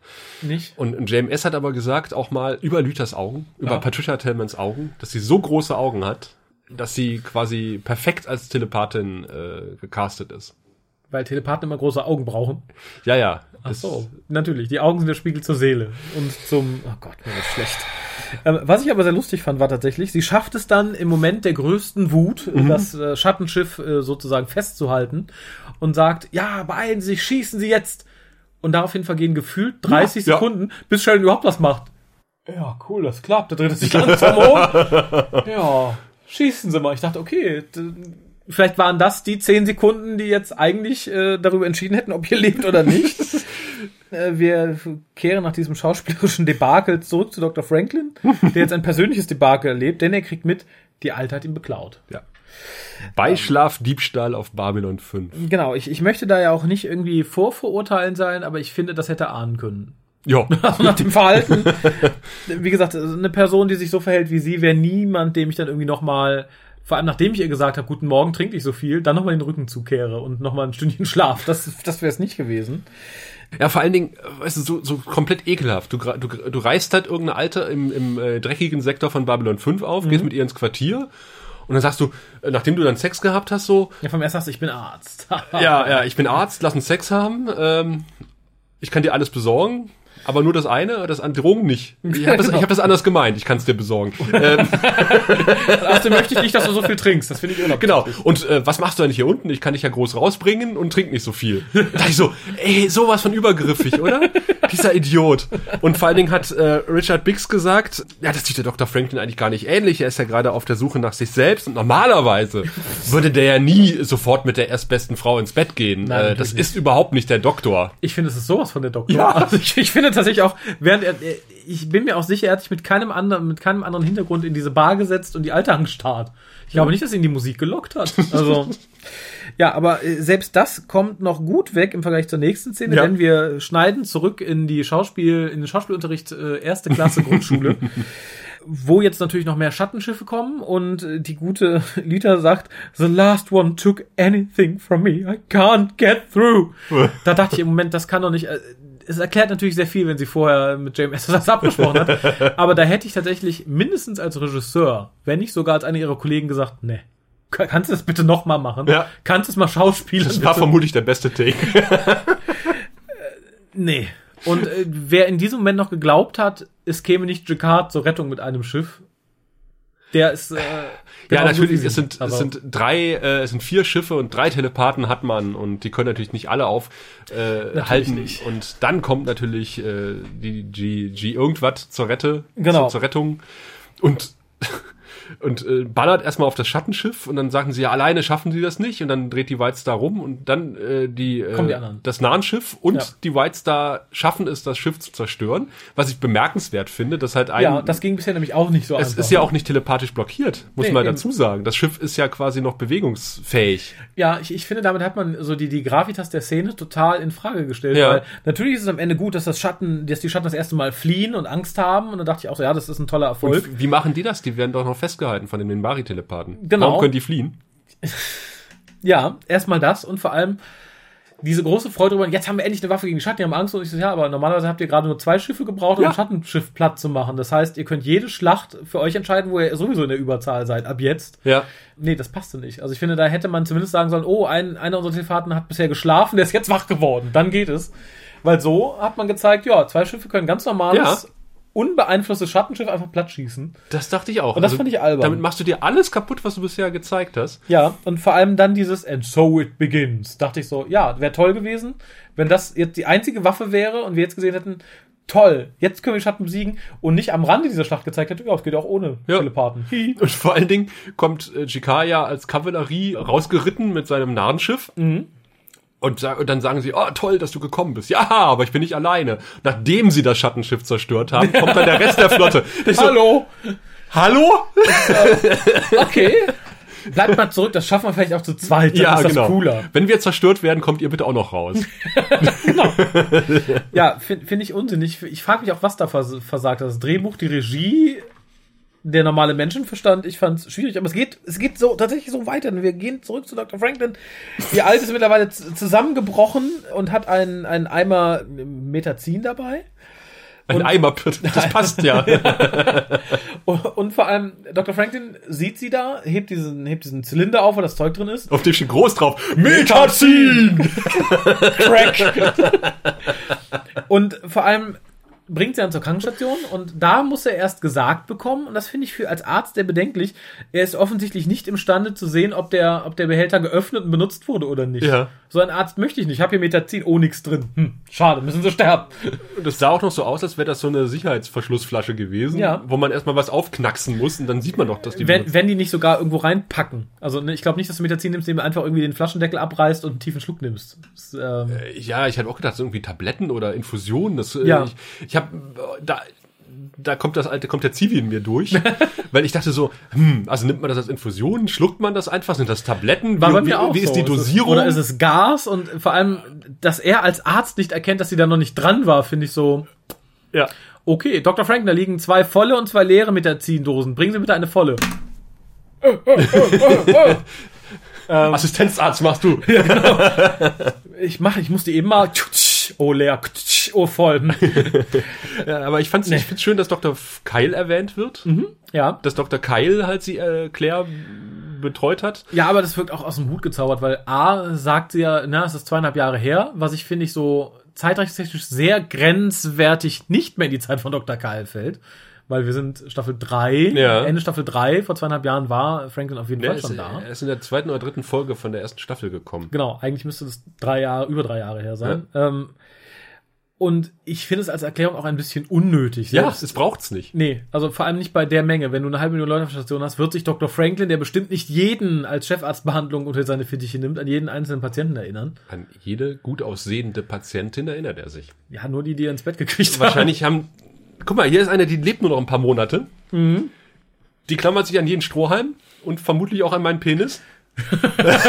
Wa- Warum habe ich davon vorher nichts gewusst? Ja, ja. Also, äh, das passt voll in den Charakter von Dr. Franklin. Du erinnerst dich an die Folge, wo, wo die Alte da aufgetaut wird und er gräbt sie sofort an, seine Ja, das- Patientin. das stimmt, ja. Und wahrscheinlich ist sein medizinischer äh, Stab schon irgendwie drauf geeicht. Da ist eine junge, gut aussehende, todkranke Patientin. Zu Dr. Franklin. Sag dem Chef bitte nichts davon.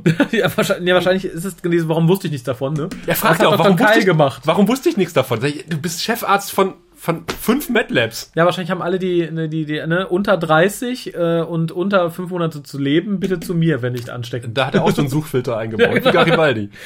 Genau, und ich, ich, hier setzt es dann für mich so komplett aus. Ich hätte es ja als, als, als lehrreiche Geschichte für ihn gut gefunden, wenn sie ihn wirklich einfach wegen die Drogen abgezockt hätte oder sowas. Ich finde, mit diesem Abschluss, nö, die ist eigentlich ganz lieb. Die hat nur Krebs, wie bei Love Story.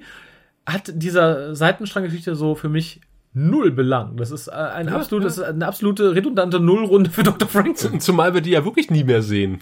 Am Ende der Folge, wo sie gesund wieder unten in ihrem Loch sinkt, wo ich dachte, ja, Ja, aber was passiert denn jetzt? nee, nix, die wird dann in fünf Monaten tot sein. Also ich glaube, die wird nochmal erwähnt, postmortem irgendwie in der Folge. Da Ja. heißt es dann bla bla bla ist tot. Genau. Aber sonst gar nichts. Das ist eine Nullrunde. Es hat Franklin charakterlich nicht weitergebracht. Vor allem, weil sie sagt, ja, jetzt weißt du Bescheid, aber verlass mich bitte nicht. Und was macht der Typ? Der verlässt sie offensichtlich, oder? Ja. Ge- Geht unten nochmal gucken und dann. Ja gut, naja, wir wissen es nicht. Vielleicht wird er während der nächsten Wochen immer wieder zu ihr zurückkehren zum Pimpern und sagen, ja, und dann wieder gehen. Ja, aber sobald er wieder Chefarzt sein wird, vielleicht. Dann äh, ist ja tot. Meinst du, es geht so schnell? Ich glaube, es ist noch in dieser Staffel, wo erwähnt wird, dass sie hops gegangen Da ist. müssen wir, da müssen wir irgendwie nochmal drauf. äh, Also ich meine, sie hätte nur noch, es wird gesagt, sie hätte nur noch ein paar Monate. Also Okay. Aber ich dachte schon, äh, es ist gut, dass sie äh, nur eine Nervenkrankheit hat und nicht irgendwie irgendwas, wo man blutenden äh, Ausschlag Nee, er und auslaufende, ja, irgendwie. ich habe AIDS. Na, Äh, Dafür sieht sie echt noch, also sieht ja noch gut aus, dafür, dass sie todkrank ist. Ne? Ja. Das ist so eine K- Todkrankheit, wo man äh, bis zum letzten Tag aussieht wie das blühende Leben. Genau, und auch noch nett irgendwie auf der Bühne stehen kann, sich nett zurechtmachen oder so, ne? Dann Blut kotzen oder so wäre, glaube ich, unangenehm. Und auch sonst keine Symptome zeigt von irgendwelchen Schmerzen, nee. Und auch da hätte man außer einen schönen postkoital. Au, au. Ja, aber das ist Dr. Franklins Equipment geschuldet. mir eine Spritze verpasst. Aber ich glaube, das war eine Überdosis. Aber ich, ich, ich glaube tatsächlich, äh, man hätte da eine, einen guten Handlungsstrang drum stricken können, wenn die wirklich eklig todkrank gewesen wäre Ja. und das sich bis zum Ende der Staffel, das hätte auch in seinen ultimativen Zusammenbruch führen können. Dass er denkt, okay, hier hat er irgendwie einen Lebensinhalt gefunden, ne, ihr zu helfen und dann, weiß ich nicht, kotzt sie sich zu Tode und dann, äh, dann rutscht er ganz ab. Ja. Das finde ich ist total die verpasste Chance und macht das in dieser Folge noch viel redundanter, als es sowieso schon ist. Es hat ja wirklich null Relevanz. Ja. Aber wir haben etwas sehr Schönes, nämlich in, in der Krankenstation noch, als er mit ihr redet darüber, was denn jetzt Sache ist, sehen wir groß im Fenster eine Spiegelung äh, des Mikrofonarms. Ach. Was wir in Babylon 5 viel zu selten haben, aber da hast du direkt mittig im Bildschirm, Das riesig auf dem. Nee, nee, das ist ein Infusionsständer. Ja, und äh, was habe ich denn? Ach so, uh, ja, das, uh, uh, uh, wir haben nicht nur redundant, wir haben noch, noch ein bisschen mehr Schmalz. Wir haben nicht nur den Pornoschmalz bisher, sondern auch ihre Rede darüber, dass sie ja geblieben ist, um den Armen und Hoffnungslosen mit ihrem Gesang ein bisschen Hoffnung zu Ach geben. ja, scheiße, stimmt. Ich dachte, mein Gott, wenn ich arm und eh arm dran bin, würde es mich dann höchstens noch in den Selbstmord treiben. Naja, Das, aber wenn, äh, wenn sie äh, auf der Bühne steht und in die Augen dieser hoffnungslosen Gestalten blickt, die für einen Augenblick wieder Hoffnung bekommen durch ihren Gesang, Dann Raphael, Leben da etwas geht wert. uns doch das Herz auf. Und als Podcaster. wir machen das ja auch nur, damit wir euch, euch armen Gestalten da draußen eine Stunde Hoffnung alle zwei Wochen geben können. Unseren hoffnungslosen Hörern. Nee, das, äh, das war nichts. Äh, und ich glaube, das andere versiegt auch so ein bisschen. Also es wird dann relativ nochmal am Ende festgestellt, jawohl, Sheridan hat ein Stück Kosch. Ja. Bis zum nächsten Mal. So Ja, genau. ungefähr ist dann so, so abgehakt. Nee. Also, ich, ich wäre bei der Wertung, wenn du kein Detail mehr irgendwie hast, was du ansprechen möchtest. Bitte nicht. Wir haben lang genug uns Bis- echauffiert über diese Folge. Ja, dann, dann bin ich tatsächlich mal bei der Wertung. Ich, ich habe lange überlegt, du sagst ja im Vorfeld, oh Gott, Walkabout, da müssen wir ein Bierchen zum Frühstück trinken. Und ich habe angefangen zu gucken und dachte, ach, so schlimm ist es ja noch gar nicht. Weil eigentlich finde ich die Rückkehr von Kosch, Schrägstrich, äh, dem Auftreten von, von Ulrich, äh, finde ich, ist eigentlich inhaltlich und auch stilistisch was Nettes gelungen, was man hätte au ausarbeiten können. Den Test mit den Telepathen finde ich an sich auch gut. Ja, aber nee, es passt alles nicht zusammen. Also die ganze Franklin-Story kannst du rausoperieren, dann verliert die Folge nichts, gar nichts. Auch der Charakter Franklin verliert nichts, weil das halt nie wieder angesprochen wird. Das ist alles nur, man hätte auch einfach zeigen können, Garibaldi sich eine halbe Stunde im Kreis dreht, tatsächlich, in den Zwischenschnitten. Das wäre dasselbe gewesen. ähm, und die beiden anderen Handlungsstränge sind hier dermaßen schwach verwurstet, sowohl vom Schreiberischen her, als auch von der Regie her, als auch vom Schauspielerischen zum Teil. Ähm, kleiner Lichtblick ist für mich tatsächlich so die Geschichte um Jakar, auch wenn sie nicht charakterkonform ist, aber der hat halt wirklich tatsächlich die am stärksten gespielten Szenen. Ja. Äh, wie gesagt, ich, ich mag den lila Kosch ganz gerne. Also ich, ich mag das lila. Und da endet es auch ein bisschen schon. Also wie gesagt, äh, in Erinnerung war die Folge nicht so schlimm am Anfang, äh, wie du sie angekündigt hast. sie entwickelt sich aber schnell dazu. Äh, und bevor ich meinen Reißverschluss öffne, würde ich sagen, dass der gute Wir uns mal erzählt, was wir denn da rausholen wollen und warum. Sehen Sie, wir Centauri haben sechs, äh, Und jede Zahl steht für ein bestimmtes Niveau von Intimität und Lust. Also es beginnt bei eins und das ist, na ja, ja, ja. Dann kommt zwei und wenn man fünf erreicht hat, dann... Ja, ja, schon gut, ich habe verstanden, alles klar. Vielen Dank, äh, lieber Wir. Und ich, ich tue mich tatsächlich schwer. Die Folge tut nicht so weh wie TKO oder andere Folgen, wo man direkt die Hände über den Kopf zusammenschlägt. Einzig und allein die gute Mrs. Tallman ist hier dafür verantwortlich. Weil das mit Franklin blende ich so komplett aus. Das ist so belanglos, da werde ich mich auch morgen nicht mehr dran erinnern. Äh, und der Rest ist okay-ish. Ähm, ich, ich bin da irgendwo zwischen zwei und drei gefangen. Also es kommt, glaube ich, nicht an Durchschnitt ran. Ähm, ja, ich, ich bleibe mal bei den zweieinhalb. Das ist lustig, Warum? weil ich mir das auch aufgeschrieben habe.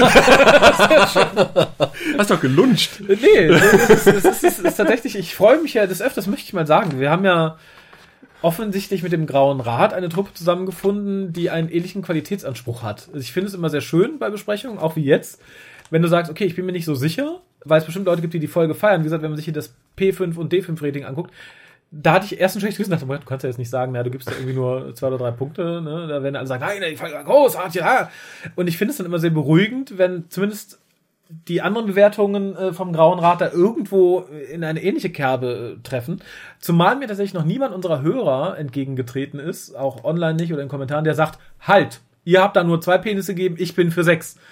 Geschweige denn das auch noch vernünftig begründen konnte, was mir dann irgendwie sagt, ja, wir sind irgendwo auf einer richtigen, auf einer richtigen Fährte. Ja, doch, wir hatten es ein oder zweimal in den Kommentaren, dass jemand gesagt hat, da seid ihr ein bisschen zu hart gewesen. Aber sehr wohlwollend vom, also er hat gesagt, ich verstehe eure, eure Argumente. Okay. Aber das und das, ich würde ein bisschen mehr geben als das, was ihr gegeben habt.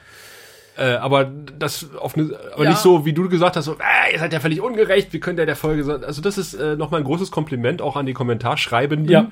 Wir lesen das alles. Äh, Wir antworten nicht immer auf alles, aber äh, wir sind immer froh, wenn wir Kommentare bekommen. Jetzt ist auch gerade jemand dabei, offensichtlich alle Folgen nachzuhören und äh, Ja, ja, auch zu, ja, ja. fleißig zu kommentieren unter jeder Folge. Ja. Das finde ich immer super. Also da, da freue ich mich Ja, jedes. Mal, wenn ich eine Benachrichtigung bekomme und äh, manchmal antworte ich auch drauf. Ja, ja, wie gesagt, ich glaube, es wäre mal so ein Totalausfall drunter, der sagt, was Ja. ich, ich fand äh, den letzten Zweiteiler, da würde ich höchstens mal, weiß ich nicht, einen halben Penis rausholen, weil er so kacke war. Oder nee, Walkabout, da träume ich nachts von, weil ich so geil finde. Das wäre, glaube ich, eine Erwähnung wert. Der dürfte auch gerne dann in meine Sondersendung kommen und seine Argumente hier breit sagen, oh, die Tallman, haha, Hollywood. Er darf die auch gerne singen, die Argumente. wir schreiben ihm auch einen Text. Ja, den hat Ja, er selber okay. zu schreiben. okay, okay, okay. Aber ich möchte nur ganz kurz begründen, warum ich zweieinhalb Ja, ja, bitte, bitte. ich habe das so ein bisschen getrennt. Also diese Franklin-Handlung wurde bei mir äh, glatt oder auch nicht glatt 0,5 von 6 Punkten bekommen, weil ich die sowas von belanglos halte, Ja. finde. Ja. Und ich weiß gar nicht mal, warum ich da noch diesen halben Penis gegeben habe, aber es muss einen Grund gehabt haben. Jakar? Nee, also für die Franklin-Handlung. So. Äh, Ähm. Auch die Telepathenhandlung ist allenfalls durchschnittlich. Jein, da muss ich ein bisschen widersprechen. Das ist für mich, was es so ein bisschen rausreißt. Die schauspielerischen Leistungen sind Ja. unterdurchschnittlich. ähm, ich finde aber tatsächlich, hätte man es etwas schöner inszeniert, wäre das wirklich, allein mit diesem So It Begins, das ist im Endeffekt, hätte man es nicht so lapidar abgeliefert, der Turning Point, dass man sagt, wir haben eine Waffe gegen diese verdammten Drecksäcke. Und das finde ich halt so. Stimmt. Aber dafür geht es Dafür dann ist es- grandios unter, dafür, dass der Turning und, Point und das ist. finde ich halt ganz schlimm. Ich finde die Idee toll. Ich finde diesen Moment toll, dass man sagt, geil, wir können die erschießen. Es gibt ja auch in vielen Filmen, wo du sagst, okay, wir haben einen übermächtigen Gegner, aber da haben wir die Achillesferse gefunden und wir haben sie getestet und es funktioniert. Das wäre eigentlich äh, eine ne Geschichte gewesen für eine komplette Handlung, finde ich. Notfalls mit, oh, wir sind gestrandet, wir haben einen Telepath, wir probieren's, langer harter Kampf, jetzt haben wir es geschafft. Das in der Nebenhandlung zu machen, das ist für mich eine der dümmsten Entscheidungen dieser Staffel, ganz ehrlich. Und dann halt, wie gesagt, dass man die Schiffe auch so kaputt machen könnte, ohne Ja. Telepathen. Also, dass man diese Erkenntnis eigentlich nochmal torpediert. Ja. Das Fünf Sekunden später. Und das finde ich. absolut unsinnig. Ähm, ich, ich kann mir höchstens vorstellen, dass sagt, okay, wir müssen uns irgendwo unterbringen. Wir hatten jetzt aber einen, einen sehr, einen sehr schweren Zweiteiler, der sich halt mit der Vergangenheit, der Zukunft, dem Aktuellen ganz stark beschäftigt. Und wir wollen halt jetzt, das sollte eigentlich davor spielen, wir Genau. wollen drumherum nicht etwas haben, was ein- eine ähnliche Schwere hat. Und du kannst die Erkenntnis nicht zehn Folgen später bringen. Dann passt es zeitlich nicht mehr. Aber ich finde, da hätte man notfalls auch das Risiko eingehen sollen, drei wirklich sehr schwer anstrengende Folgen hintereinander senden sollen. Ja. So finde ich es tatsächlich verschenkt, auch wenn ich den Moment eigentlich großartig finde. Ja, und dann, aber ich würde noch ein paar Punkte draufgeben, einfach, oder ein paar Penisse einfach zucken wegen der geilen Visuals. Also ich fand Ja. die, die, die Telepathenschlacht gut inszeniert, also optisch Ja. jedenfalls. Und wie gesagt, die Anfangssequenz mit dem Volonenschiff, was kommt, und dann die, die Stationsdraufsicht, äh, finde ich super. Könnte ich mir Ja. stundenlang im Dauerschleifer angucken und äh, diesen Crumble-Effekt der Schatten mag ich immer wieder Ja. aufs Neue. Ja, Captain Sheridan ist immer, so- war so ein bisschen Captain Obvious in dieser Folge.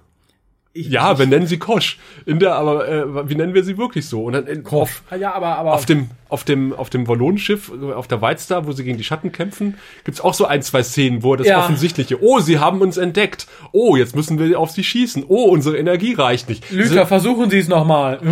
Die Sache mit der Wut ist auch so. Nee, ich, ich finde tatsächlich, so die Telepathen, die Telepathen-Sache, die JK-Sache und so, das sind alles Sachen, die hätte man wunderbar in eine gute Story packen Ja. Hier werden die irgendwie von Missentscheidungen und Klischees und äh, die Folge hat ein ganz übel schlechtes Timing. Auch allein dieses so, jetzt müssen sie schnell handeln und dann wirklich diese 30 Ja. Sekunden Pause gefühlt, bis er mal sagt, ja, dann schießen sie mal, Linie. Und das ist an vielen Sachen. So wie gesagt, Jakars Charakter, der so ein bisschen gebogen wird, damit du diese gute Szene zwischen ihm und Garibaldi drin haben musst, was ein, was da nicht mehr reingehört. Ohnehin Also, schlechtes Timing. Also es wird ja gesagt, äh, wir können nicht länger warten, wir müssen das jetzt testen. Warum? Ja. Warum können wir es nicht nächste Woche testen, bis wir genug eine, ausreichend große Flotte zusammengestellt haben? Ja. Nein, wir müssen jetzt los, weil das im Drehbuch steht. Ja. Und äh, die Folge hat generell ein schlechtes Timing, weil sie nach dem Zweiteiler, eins sollte sie davor laufen, Ja. aber sie läuft nach dem grandiosen Zweiteiler. Alles, was danach kommt, kann eigentlich nur abfallen. Ja. Und direkt danach kommt auch noch die, äh, die tolle Folge Grau, Grau 17. also, äh, es ist so, so, boah. Anstrengend. Ja, ich sage ja, aber hätte man tatsächlich Franklin rausgeschmissen aus den anderen beiden Handlungssträngen eine vernünftige Folge geklöppelt, dann wäre das, glaube ich, zwar auch anstrengend gewesen nach dem Zweiteiler, aber gut anstrengend, dass du sagst, yay, cool. Und dann, gut, dann wäre nach Grau 17 auch ein Absturz gekommen, aber äh, wie gesagt, ich, ich finde, die Folge ist zum Teil zu zwei Dritteln sehr gut gemeint, aber zu drei Dritteln komplett äh, vergeigt. Gut gemeint ist nicht gut gemacht. Nee, in dem Fall auf gar keinen Das Fall. sieht man halt wieder. Wo du sagst, Franklin-Handlung rausschneiden. Gutes Stichwort. Hast du auch absichtlich gemacht. Natürlich. Ich bin gerade dabei, aus Grau 17 und Walkabout eine einzelne Folge zu schneiden, die da heißt Walkabout is Missing. in der der komplette Franklin-Plot raus ist Und das alles eine schöne, kohärente Folge ergibt. und der komplette Grau 17-Teil aus Grau 17 raus ist. Bin momentan bei 55 Minuten. Ich muss noch ein bisschen kürzen. Kriegst du denn da nicht Probleme mit dem Aufenthaltsort einzelner Charaktere? Habe ich auch überlegt, aber Mhm. es ist hinzukriegen. Echt? Wenn der gute Sheridan plötzlich von der White Star wieder auf der Station ist und äh, vice versa. Ja, man müsste wahrscheinlich die, äh, rücken, ne? Telepathen-Kampf äh, relativ schnell beenden, dass man dann Oder so rum. zu der anderen Handlung kommt. Man kann es eine Zeit lang, ich habe ich hab den guten Wir nämlich leider, äh, Quatsch, Wir, sag ich schon, den, den, den guten Lenier Ja. äh, aus weiten Teilen von Grau 17 rausgeschnitten, weil der auf der Weinstar ist. ich habe mich ein bisschen unwohl gefühlt, Bill Mumi da irgendwie. Ja gut, umgekehrt wäre schwieriger gewesen, ne? Ja. Feuern Sie, Lück. So musste Lenier leider aus Grau 17 raus. Gut, aber da, da bin ich sehr gespannt. Das wäre der erste gute Fan-Edit vermutlich, den die Serie erlebt. Wir sind gespannt, also du kannst gespannt sein. Äh, ich weiß auch noch nicht, wie wir das veröffentlichen können. Da könnte man vielleicht tatsächlich ein Erste-Experiment draus machen. Vielleicht Leute, die gerade in der Staffel irgendwie noch drei Folgen zurück sind, dass sie statt diese beiden Einzelfolgen den Zusammenschnitt sehen, sich dann vielleicht nur wohl, obwohl nee, es hat auch keine, Grau 17 hat auch keine Konsequenzen für den später, für das spätere Verhalten von Franklin, ne? Das ist auch praktisch so eine Franklin quasi nicht? Nullrunde für ihn, oder? Ja, für Franklin, der taucht mal kurz auf. Ja. Äh, äh, nö, ansonsten ist auch Grau 17, hat auch schon einen gewissen Story-Arc Relevanz, aber, ähm, Ja, aber die Grau 17 Handlung ja nicht. die Grau 17 Handlung nicht. Tja. Aber Grau 17 und Erstseher ist ein gutes Stichwort auch wieder. Ja. Bis heute wieder als Stichwortlieferant. können wir Erster es. Kajüte. Ja, das können wir vielleicht noch kurz ankündigen. es ist wir- momentan geplant, mit Grau 17, einer der schlechtesten Folgen von Babylon 5, wie weitläufig kolportiert wird. Ja, Äh, nicht der allerschlechtesten, wie wir jetzt festgestellt Ja. haben. Ne? Wir haben äh, ein, ein, eine Übersicht sämtlicher Wertungen gefunden. Ähm, und da stellt sich raus, dass TKO tatsächlich die schlechteste Babylon 5 Folge ist. Wen wundert es? Aber äh, ist trotzdem ein schöner Einstieg, mit jemandem Mhm. eine Folge Babylon 5 zu gucken und ausgerechnet die zweitschlechteste Folge Babylon 5. und ihr könnt gespannt sein, wer der arme Teufel ist und äh, wie ihr die Serie findet, wenn's Genau, aber vielleicht für die Leute, die ein bisschen so die Potosphäre um uns rum beobachten, es ist jemand, der auch uns schon zu unsäglichen Erste-Experimenten verpflichtet hat. Insofern, egal wie schlimm es für ihn wird, ist es ausgleichende Gerechtigkeit. So sieht's aus. Genau. Und wie gerecht es wird, äh, hört ihr in der nächsten Folge des Grauen Rates, dem deutschen Babylon 5 Podcast mit dem Thema Grau 17. Wir freuen uns. Oder auch nicht. Du findest den Grauen Rat im Internet unter www.der-graue-rat.de, unter facebook.com slash grauerrat und at graurat bei Twitter. Nimm Kontakt mit uns auf unter goldkanal at der-graue-rat.de. Benutze das Plugin auf unserer Seite oder ruf uns einfach an unter 0355 547 8257.